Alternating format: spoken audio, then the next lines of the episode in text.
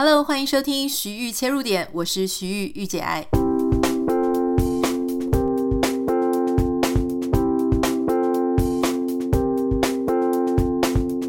今天我们很开心可以邀请到哇塞心理学的主持人蔡教授哈，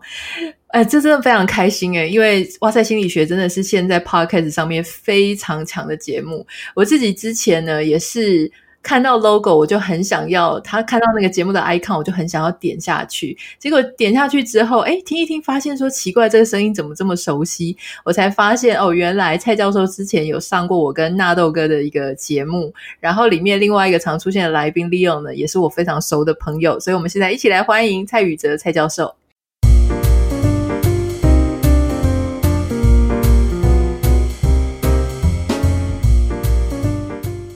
好，各位听众朋友，大家好，Nita 你好，很开心可以来这个节目串场一下哦。因为现在啊，徐豫切入点这个节目也是我一直都会固定收听的，所以刚刚我们在聊的时候啊，Nita 也是有一点惊讶，原来他日更被我发现了 哦。因为我真的会很认真的在听他在讲的节目哦，所以很开心可以来跟大家分享。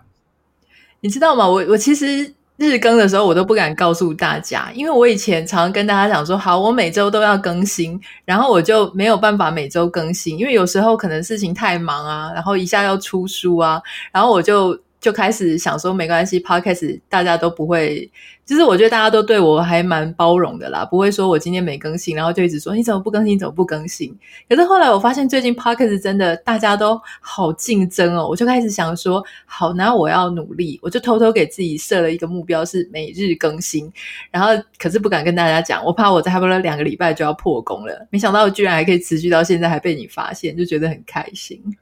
那你觉得你可以持续多久啊？我觉得这个很难呢。我觉得说不定让我进入前十名，像哇塞心理学一样之后，我可能就会松懈下来。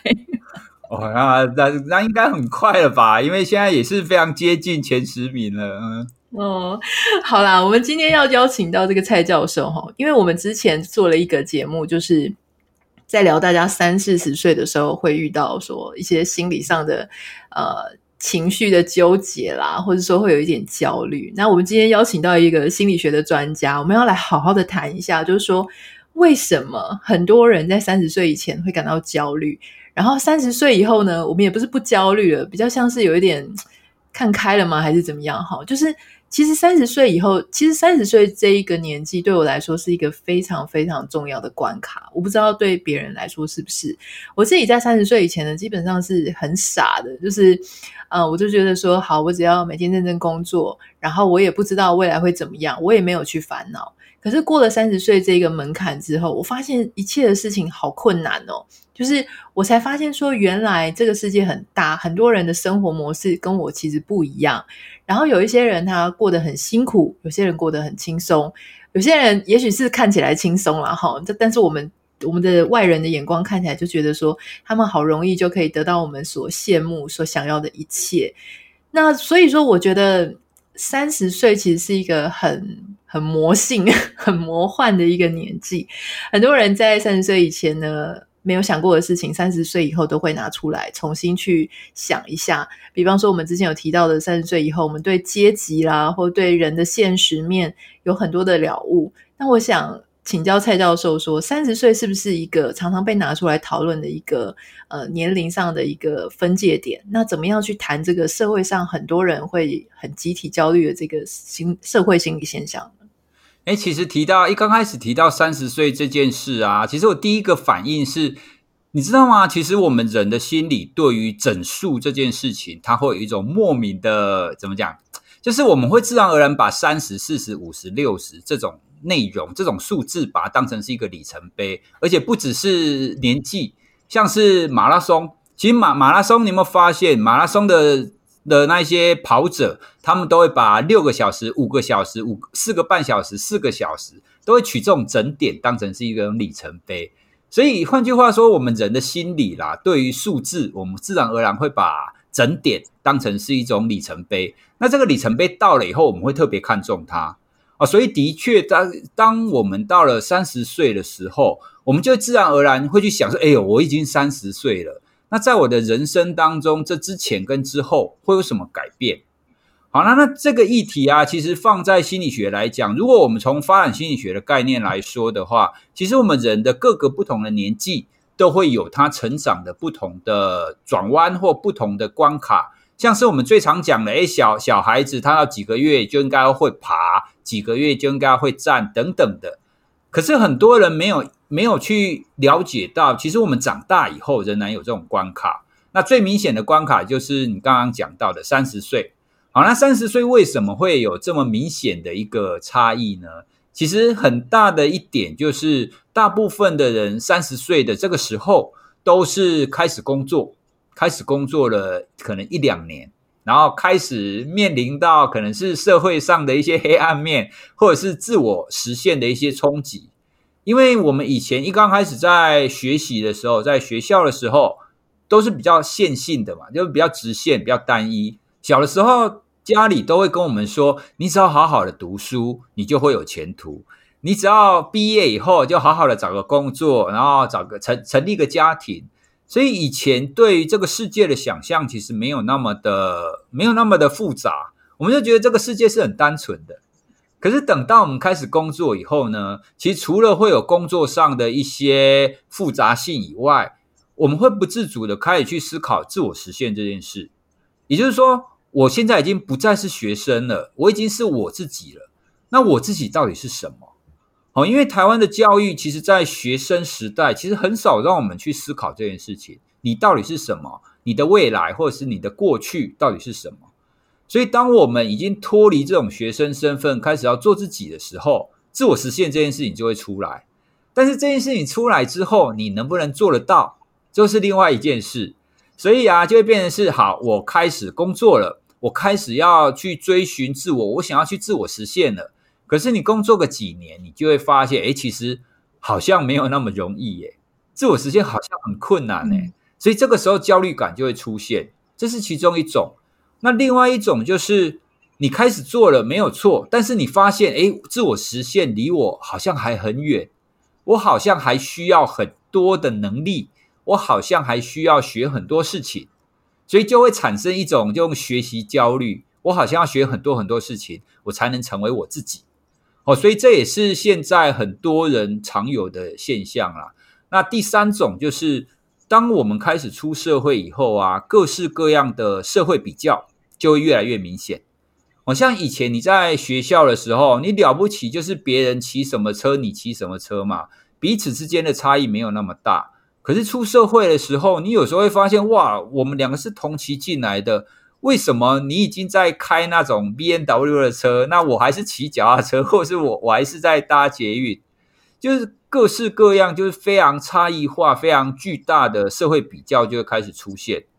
哦，那虽然我们会知道说，哦，好啦，反正我就是大概月薪这样子的人，可是这种社会比较就是会一直在侵入你的脑海。然后我们人都不喜欢被人家比较啦，我们不喜欢比别人差啦，应该是这么说。我们喜欢比较，可是我们不喜欢比别人差，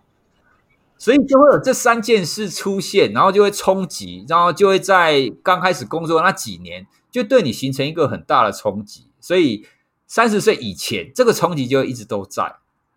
老实说，我也一直在想这件事情，我就想说，哎，我们在。这个三四十岁这个焦虑啊，或是感到不是很满意，到底是对社会不是很满意呢，还是对自己不是很满意？那我觉得，可惜刚刚这样讲起来，其实我觉得多半是我们没有办法达到我们内心当中那个理想的自己，然后所以我们感觉到很焦虑，或是觉得到底我什么时候才可以达成那样？那偏偏这个时候旁边有很多人来乱呢，就像你刚刚讲的，就是你还在骑脚踏车、骑摩托车的时候，旁边人已经在开 B N W 了。我其实之前看过一本书，他在讲飞机内的一些心理学，哈，他就有讲到说，如果一个一架飞机里面呢，它是只有经济舱，有一些短程的，它里面其实所有的舱等都差不多。那一般飞机里面乘客的情绪呢，通常会比较稳定。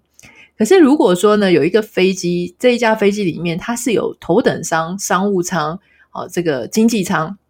那这个乘客里面的心理上面呢，其实就会比较容易呃一触即发。就是如果说经济舱的乘客发生什么事情的时候呢，诶，他会比较容易愤怒。那这些实验又把他们分开哦，就是这个实验当中，他去做说，诶，难道真的是头等舱跟商务舱会激化了这个经济舱乘客的不满吗？所以他们就做了实验，有实验组跟对照组。一一组呢，他是让经济舱的旅客在上飞机的时候，他会经过，他会先经过头等舱跟商务舱，看过别人的位置之后呢，一路走到自己很窄小的经济舱。另外一个另外一组的乘客呢，他是从后面，好，就是他直接上飞机的时候不会经过头等舱、商务舱，他就是往前看到的都只有自己经济舱的座位。结果他把这两个实验组跟对照组呢拿去做比较的时候，发现，诶如果你是直接就通到经济舱，你没有看到其他舱等的旅客，哎，你的情绪呢，其实基本上也是比较稳定。但你如果说这一路这样一直走哈，从最高的位置最大的走到中等大的，然后再走到自己很窄小的，就像你刚刚讲的那个社会比较的心理就突然出现了。然后他们只要在飞机上一遇到什么样不满意的啦，或是他会觉得空姐很容易轻视他啦，我会产生各式各样这种念头，那他就比较容易在情绪上出现暴怒的情况。这是不是超级有趣的？对啊，这样听起来你比较像心理学教授。哎，不行，我要反败为胜一下，我也要来提一个心理学研究，是在谈社会比较的。哦，那我我也跟大家分享另外一个我看过也是很有趣的研究。他这个研究是要叫你评估你自己的运动能力。好，但是呢，他在评叫你评估自己的运动能力之前，他没有跟你讲目的，可是他会让你看到照片，好，看到人的照片。那有两组，有一组人呢，他是看到 Michael Jordan 的照片。好，那哦，跟大家讲一下，大家有些人可能不认识 Michael Jordan，他就是一个非常厉害的一个篮球员呐，哈。那另外一个照片呢，是看到老头，就是就是他是年迈，看起来就是身体就是不良于行的样子，就这两组而已哦。然后他又发现，看到 Michael Jordan 的那一组，他会自己把自己的运动能力调得比较低。然后看到老人的那一组呢，他就会把自己的运动能力评估的比较高，所以这其实也跟我们刚刚讲的有点类似。其实我们会有很多的社会比较是在不自觉当中开始产生的。你如果看到更好的人，你就会知道哦，其实我没有那么好，就会开始退缩，然后就会甚至会有一些焦虑或有一些自卑的情况哦。所以啊，这都是我们在初期哈，在。开始做自我追寻、了解自己的初期会有的一个现象啦，哦，所以一刚开始在焦虑，我觉得这是一定会出现的，甚至在各个不同的年龄层，其实我们会有不同的焦虑，因为我们的人生不断的在改变嘛，哦，所以其实各个情况都会有一些你需要去克服，或者是说你需要去改变的一些一一些。时段，或是我们说的里程碑，所以常常才会有这种三十、四十、五十、六十这个概念存在。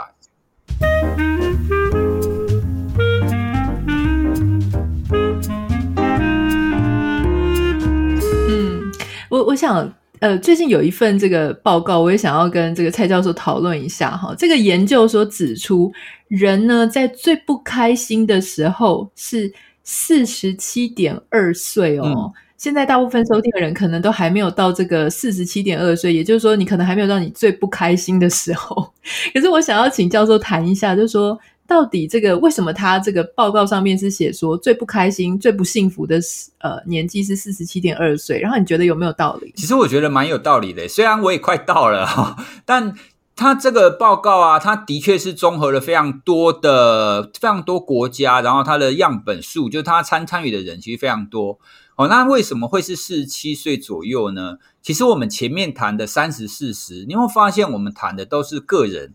都是在讲我们的自我的实现或自我的追寻。可是当你的年纪在往后推的时候，大概在四十七岁、四十五岁左右，其实你构成你这一个人已经不只是个人了，已经是家庭。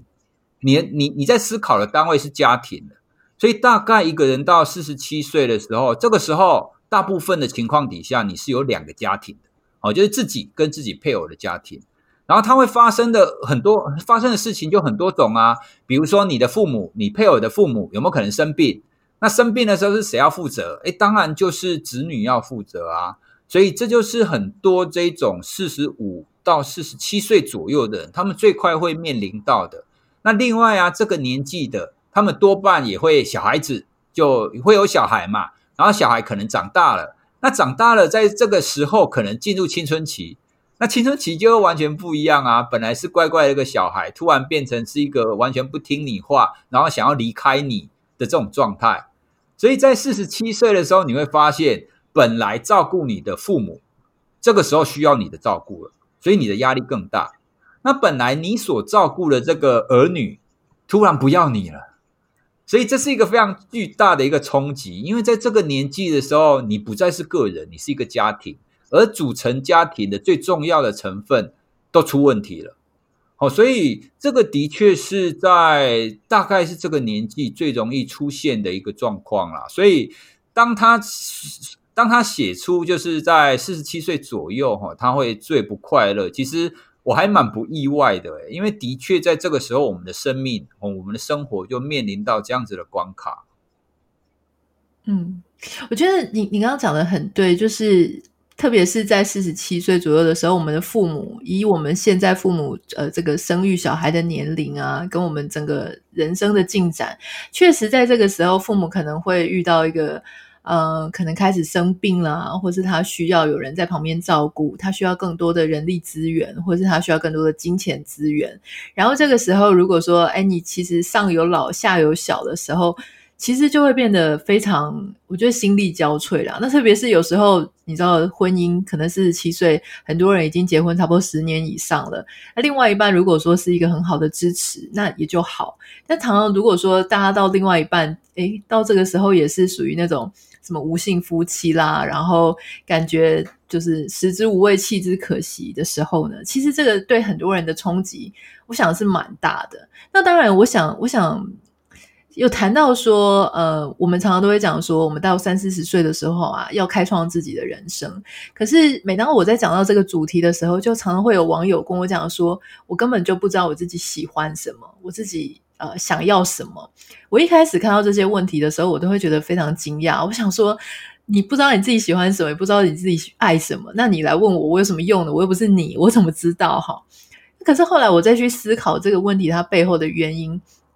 我发现我们的社会蛮有趣的，就是小时候呢，会喜欢我们当乖小孩，爸妈就会说，你不要想这么多，你就好好念书，当一个乖小孩。然后乖这件事情变成我们社会上呃觉得说是很棒的一个赞美的词汇。可是当这个乖小孩他大学毕业之后，他很乖的一路上好，假设也循规蹈矩，也念的爸妈期待他念的志愿。这么乖乖乖乖到了二十几岁之后，哎，一进入职场也还好嘛，你当一个菜鸟，你也就乖乖听话。可是当他开始进入三十岁，哎，变成一个小主管的时候，开始公司希望你拿出你的看法，拿出你的见解。那如果你不喜欢公司，你要出去创业，你也要知道说，你到底在面对一个什么样的社会，你在面对什么样的呃竞争对手，什么样的市场。这个市场不会只有好人，他也会有坏人。在感情上也有可能会遇到坏人，哦，就是对你没有那么好，没有那么珍惜的人。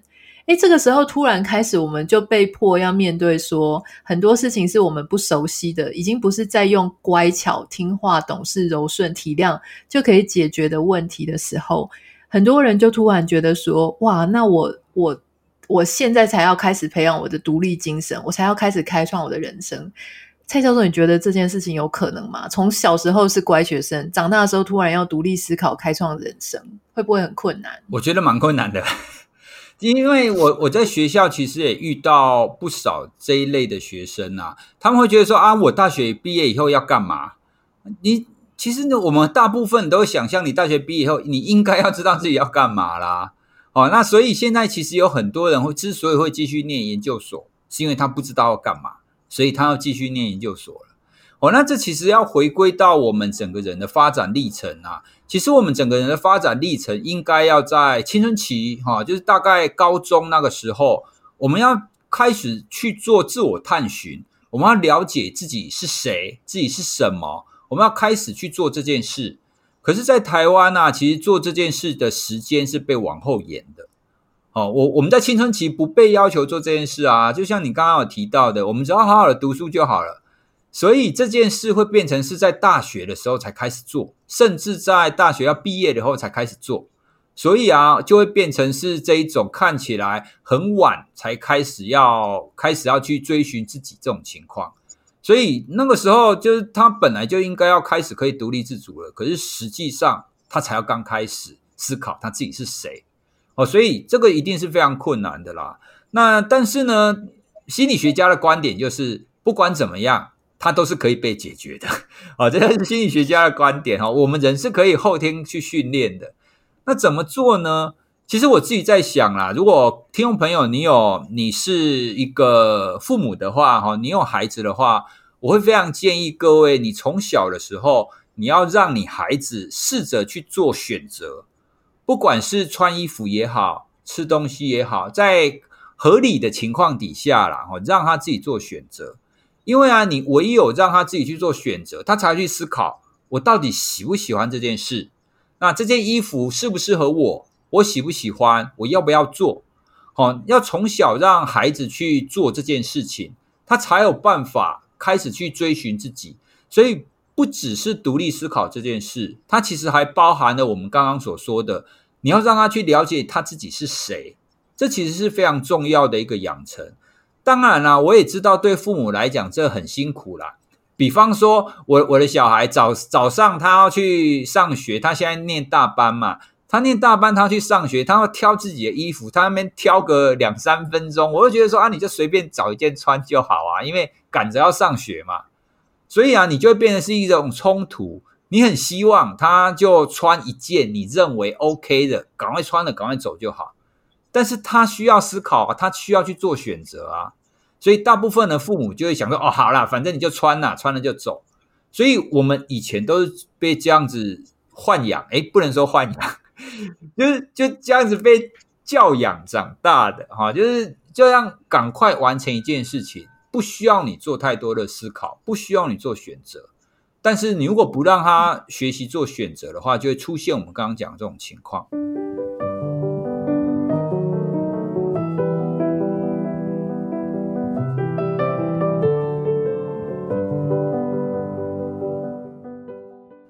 好啦，那如果你已经长大了。那你可以怎么样让你自己试着让让你自己练习可以更有独立思考？我自己是觉得以前参加社团的经验很有帮助。诶，我以前曾经参加过辩论社，那参加辩论社就会需要去打辩论嘛，那打辩论就要正反两方啊，所以我们就会去思考各个不同层面的好处跟坏处。那当你会试着这样去思考的时候，你其实是可以更。更去了解说好，那你所收集到、你所了解到的资讯，正反面是什么？各个面向是什么？那当你在思考这些资讯的时候啊，你你也不自主的，其实你会不自主的去思考，我比较倾向于哪一边？因为我们人就是这样子嘛，你获得了很多资讯，你你隐隐的你还是会知道说，我比较赞同哪一个意见，我比较不赞同哪一个意见。好了，那这个赞同哪一个意见跟不赞同哪一个意见，这也是你了解自己的开始。哦，你会知道说，哦，我我原来是比较倾向于哪一方的。哦，所以我们必必须要让自己就是有这种多重的思考，就各个不同角度的思考模式啦。那这也是，其实这也是我们心理学当中很常做的一件事。哦，所以我自己是认为啦，就是我最常做的这种所谓的独立思考也好。或者是思辨也好，我觉得影响我最大的，当然第一个就是我们刚刚讲的辩论，那第二个就是在做心理学的训练，好，因为我们心理学的训练，你必须要思考很多奇奇怪怪的事嘛。比方说好了，如果有一个实验是做音乐对入入睡有没有帮助？好了，那有一些人有帮助，有一些人没帮助啊，差别在哪里？所以可能它的差别有可能是音乐的类型嘛。这些人的年纪嘛，他音乐听多久嘛，什么时候听嘛，有没有专心听？所以心理学实验就会出现很多很多的变相，你必须要去考量这么多的变相，所以你的思考就不会是直线的，你就你你就不会说音乐对入睡有没有帮助，有或没有，而是你会思考说，哎，哪一类的音乐在什么时候听，要听多久，会对哪一类的人有帮助，所以你的思考会变得更。更更广，你会考量到更多不同层面的部分，哦，那我我相信这一种东西都是我们成年以后可以持续去练习的啦。哦，所以啊，我我我才会觉得说，我们应该要多多的做各种资讯的一个阅读跟思考。那这样子，你除了会增加知识以外，其实你也会更了解你自己，你会更了解你自己是属于哪一样子的人。那这样其实才会有助于你之后你的人生的发展，或者是你想要成为什么样子的一个人，而不是说，哎，你你看到别人怎么样，你觉得那样很好，你就跟着他做。哦，其实大部分跟着别人做的，我的我的经验就是最后都会后悔啦。哦，那最后发现他不适合他，嗯。嗯，哎，我后来发现说，我刚刚才知道我为什么那么喜欢听你的节目，然后我觉得很有共鸣。我是想，哎，我突然想到，你是不是其实是统计背景的？统计不算强啦，但是我们心理学实验大概都要有一定程度的这种统计的概念哦。对，我也觉得我人生，呃，我觉得我的人生思考豁然开朗，或者说我开始比较能够理性思考一些问题，其实是在我研究所的时候开始学统计。然后就像你刚刚讲的，统计因为你要建模型嘛，所以你其实要把很多变相可能呃影响的那个 factor，就是很多可能会影响的变数啊，或者因素把它挑出来，然后再一个一个去看说，哎，到底是不是跟你想的一样？那有时候一些很烂的报告，就是它会就是乱乱倒那个变相，就它的。假设其实他的假设或是他的他的想法，其实跟后面其实是超级没有逻辑概念的。然后或是说他是做一些虚假的虚假的假定这样子。那我觉得我其实常常看到很多人他去连接两件事情的时候呢，他就是有一种我觉得逻辑非常的奇怪这样子。所以我我其实觉得。哦，我刚刚听了之后，我才发现说，哦，为什么我那么喜欢你的节目？就是因为我觉得大家都是那种逻辑比较清楚，然后我们会尝试说找到不种不同的可能性。当然，每一种因素它都还有可能有其他更强的因素是等待被挖掘的。但是我们至少在呃，我们可以去判断的一些条件上面，我们去理性的思考说，到底什么东西是有关的，什么事情是我们可能需要的。没有，其其实刚刚刚你提到这个啊，我我就想要回应，就是有的时候，就是不管是听众还是我们去演讲的时候啊，他们都会问一个问题，比方说像我刚刚讲的，音乐到底对睡眠有没有帮助？那我在回应这个问题的时候，就像你你像我们刚刚所讨论到，就很纠结啊。那其实你要回答这个问题，你要回直接回答是或不是，好像都不太对。你你必须要跟他讲后面的很多脉络。哦，所以啊，这这其实也跟我们刚刚谈的，你在问一个问题的时候，你是不是可以更具体的去知道这个问题的核心到底是什么？哦，你因为我们的回答就没有办法单纯就可以或不可以。哦，音乐有没有办法帮助睡眠嘛？因为有很多的变相啊，所以我们常常在回答的时候就会乐乐等哦，就会讲很多，就是这样。嗯，这个要考量一二三四五，那考量一二三四五以后呢，你你你再来看你自己是属于哪一种。所以听众可能就会觉得说，哎，你有有讲跟没讲一样啊？对啊，像其实最近就有一些听众，然后他们会女生可能发现老公外遇，就会问我说：“那你觉得我是不是要离婚？”我心里想说，这有些问题，它真的不是第一个，不是我可以去讲答案的。那我只能提供一个方法方向。那我也不能跟你讲说要离婚或是不离婚。那我最后只能告诉他说，我有几个变相，你可不可以去想一下？比方说，你是要钱呢，还是你是要人呢，还是你是要？要要到底要怎么样？这样列出几个项目，让他自己重新去思考。好，那我们稍微回到就是最后啦，这个节目的最后，我想要请蔡教授给大家一个建议，就是说，在这些呃社会化的过程当中，其实我们一直在讲社会化，其实社会化它当然有它很好的地方，它让我们更能够融入这个社会，让我们更能够呃被。广泛的所接受，可是这个反面去想哈，就是说我们也可能会因此变得更加从众一点，更加。呃，人家说比较相怨呐，哈，这是比较难听的。但当然比较好听一点，就是说，哦，我更会做人处事了。可是同时，我们还是想要活出属于自己自己真正想要的生活。那你觉得，如果我们想要活出自己所真正想要的生活，我在心理上的素质或在外在的条件，我需要具备哪些？其实啊，我我在思考这个问题的时候，我依然觉得它最核心的，我们前面有提过，其实最核心的就是你对自我的觉察啦。因为我我们在这个社会当中，社会是一直在变动的，你会有非常多的比较，你会有非常多的情况出现。所以你就必须要时时的保持对你自己的觉察，然后你才有办法在经由跟社会互动当中，你去发现，诶，这个到底是不是我要的？这个到底我可不可以接受？我接受的程度到底是多少？好，那透过这样子不断的去思考，你才会去找到一个你觉得你最舒服的一个状态。哦，那比比方说，我本来在大学当中教书嘛。那本来我觉得大学教书很好啊，所有人一百个人应该有九十九个人告告诉你说，在大学当教职当一个教授是非常棒的一件事啊。但是我为什么要离开啊？因为我我觉得某某一部分，应该是说大部分的我对大学那样子的情况，它没有那么的没有那么的符合，没有那么吻合，它不吻合我我最想做的事情，并不是说大学不好，只是因为我。跟大学这个环境当中没有办法做最好的一个衔接，可是有很多大学教授做得很好啊，对不对？哦，所以主要还仍然是我们刚刚有提到的你的觉察啦，你到底有没有觉察到你自己是谁？然后跟你现在所生活的情境，你的工作也好，你的家庭也好，你的人际也好，它到底是不是一个衔接的？哦，当你可以做到这样子的一个觉察的时候，你会更能够知道，更能够不被我我们刚刚所讲的，不要被从众，不要不要随波逐流。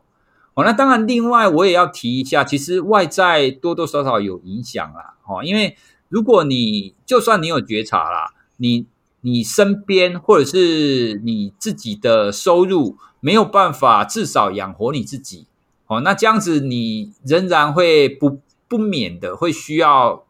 随着我们社会的规则先走一段路啦，哦，所以啊，你要你要说，哎，你你真的可以完完全全做自己吗？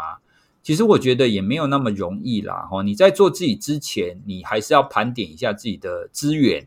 哦，那当然，这所谓的资源，并不是说你一定要有很多钱啊，哦，还是要看你个人跟家庭对物质的需求有多大。好，那像是前几年非常有名的陈树菊女士，哦，她捐了很多钱给很多单位啊，但是她自己仍然是过着一个很很简朴的生活。她只不过是一个卖菜的嘛，但是她过得很简朴，可是她可以捐那么多钱出去，因为她对自己的物质的需求不大嘛。哦，所以其实所谓的外在条件这件事情，也不全然是你要有很多钱。哦，你必须要去盘点你自己对物质的需求有多大。哦，所以我自己基本上是认为，内在的就是你去对自己的觉察，然后去对应你的外在的环境。那外另外呢，就是你你的物质需求哈，以及你的资源到底有多少啦。我我觉得这两点大概是最重要的部分。嗯嗯，我想。对我自己的看法呢，我也是觉得说，如果说我们其实可以，当然，我想我们在比较年轻一点的时候，我们其实不免都会把眼光一直，就是我在讲说，好像相机那种弄得很浪，就是说这个景色放进去放的很多，很 zoom out 这样子。如果你一直把所有的人啊，包含外在别人，然后跟你自己都放在同一个框框里面，然后你就是也要看别人，也要看自己。那其实你的自己就会变成那个画面里面很小的一部分。但如果说你是比较尊硬一点，一直放在你自己的上面，减少去跟别人比较，或者说你的眼光不要一直从外外人的角度去往内看，那这样子的话，你自己的。所占那个格的画面呢的面积就变大了，那也就是说，其实你反而比较能够真正的去做你自己喜欢做的事情跟想要做的事情。因为老实说，我觉得很多很多的不愉快呢，很多时候都是社会比较而来的。当你觉得别人过得比你更好的时候，你就会开始觉得自己好像不是这么好。那我们今天非常的开心，可以邀请到这个哇塞心理学的蔡宇哲教授。我也非常非常推荐他的 podcast 节目。他的 podcast 节目在排行榜上那么前面，其实是绝对是有原因的。如果你还没有听过呢，也可以欢迎你可以去听哇塞心理学。然后我们今天非常的谢谢蔡宇哲教授，好，谢谢 Nita，谢谢各位听众朋友，拜拜。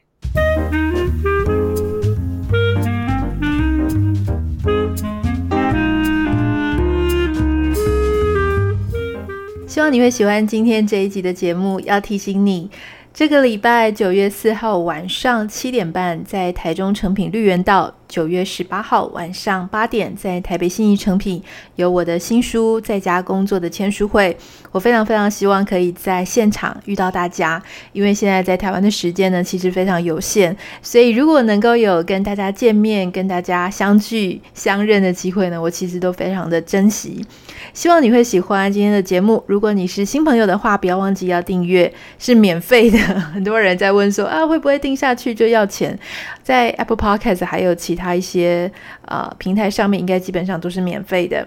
那如果你希望收到这个新节目的通知，也欢迎加入我的 Instagram 账号 Anita 点 Writer A N I T A 点 W R I T E R。呃，很多人会私信给我分享他的心得，然后分享他的心情，我都非常的开心，因为其实能够收到大家的鼓励。